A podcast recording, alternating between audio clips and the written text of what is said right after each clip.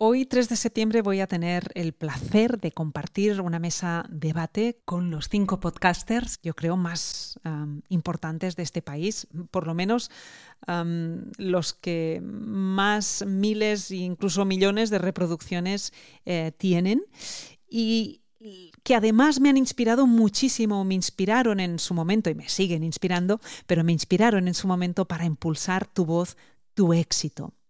Os cuento un poco la historia.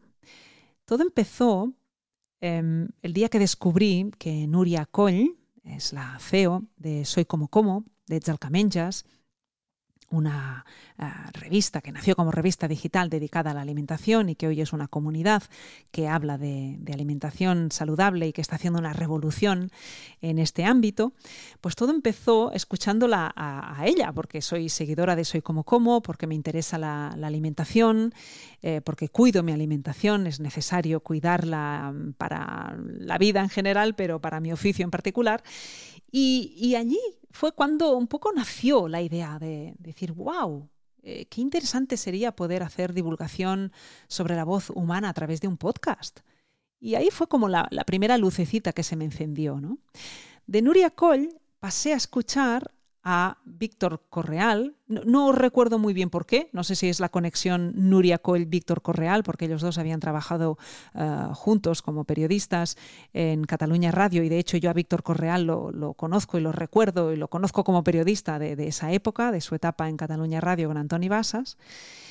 Y me fui a No es asunto vuestro, que es el podcast de Víctor Correal, que os recomiendo, pero en fin, lo más grande, como diría mi amiga Eva Diago. Empecé a escuchar a Víctor Correal, a No es asunto vuestro, pues no sé por qué, por qué episodio iría la cosa, pero el 90, el 100, no recuerdo.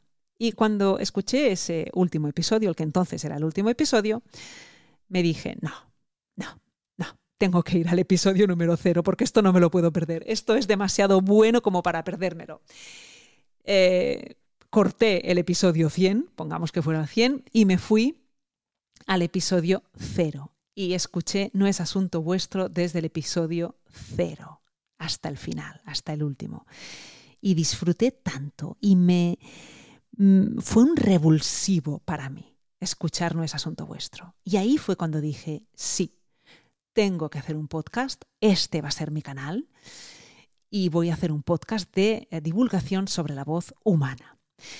A través y gracias a No es Asunto Vuestro y a Víctor Correal, conocí a otros podcasters. De hecho, conocí al podcaster mayor, digámoslo así, que es Emilio Cano, que es la persona que más sabe de podcast en este país. Me leí su libro, escuché algunos de sus podcasts y a partir de ahí ya sí que empecé a darle forma a la cosa y a seguir los consejos de planificación, de programación y de todo eso que hay que hacer eh, y que no siempre seguimos al pie de la letra porque el día a día nos come mucho tiempo, pero a todos esos consejos que hay que, que seguir y que Emilio Cano los da, los da muy bien en su libro y en sus podcasts. Um, luego, y también creo que gracias a, a Emilio Cano y a, y a Víctor Correal, descubrí a Joan Boluda, porque me encanta el marketing.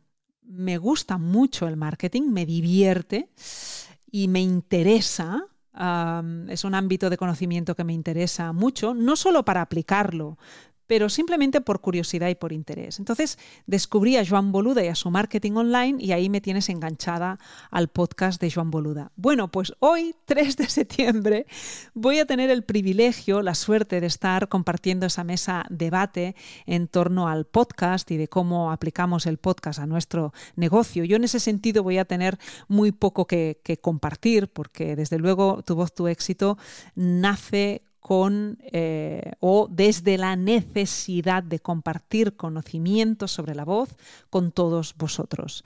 Sí que es cierto que el hecho de compartir conocimiento hace que contactéis conmigo y que alguno pues quiera mejorar su, su, su habla, uh, su expresión, sus habilidades comunicativas, de que os apuntéis a cursos, por supuesto, de que queráis hacer clases de canto conmigo, con mi equipo, pero no es ese el, la razón primera y última de impulsar este, este podcast. ¿no? Pero bueno, en cualquier caso, mañana voy a tener el privilegio de estar hablando con, esto, con estos monstruos y, de, seguir aprendiendo de ellos y de, de seguir inspirándome gracias a, ellos. ¿no? Así que bueno, quería pasar por aquí para, ah, en el episodio breve de hoy para explicaros esto. Seguramente esta charla va a estar colgada en algún sitio y, ya, ya, os dejaré el enlace en este episodio cuando, cuando lo sepa.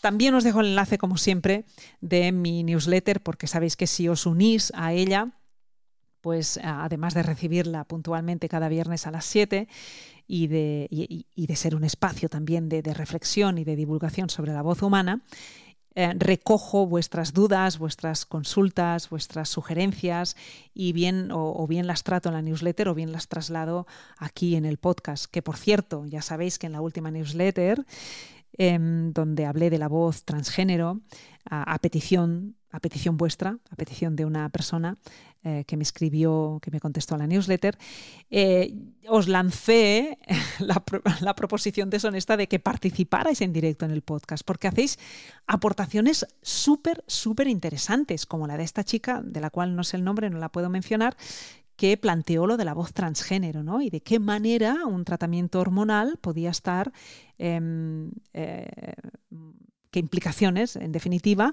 un tratamiento hormonal podía eh, tener en la laringe, en los pliegues vocales. ¿no? Una, aportación súper interesante que recogí y que contesté en mi newsletter. Pues lo dicho, si os unís a mi newsletter, además de recibirla cada viernes a las 7, ahí me podéis dejar temas, sugerencias, dudas, consultas para ser tratadas o en la newsletter o aquí en el podcast. Y además os invito a que entréis eh, en el podcast y, compartamos una, charla alrededor de cualquier tema eh, que os interese relacionado con la voz.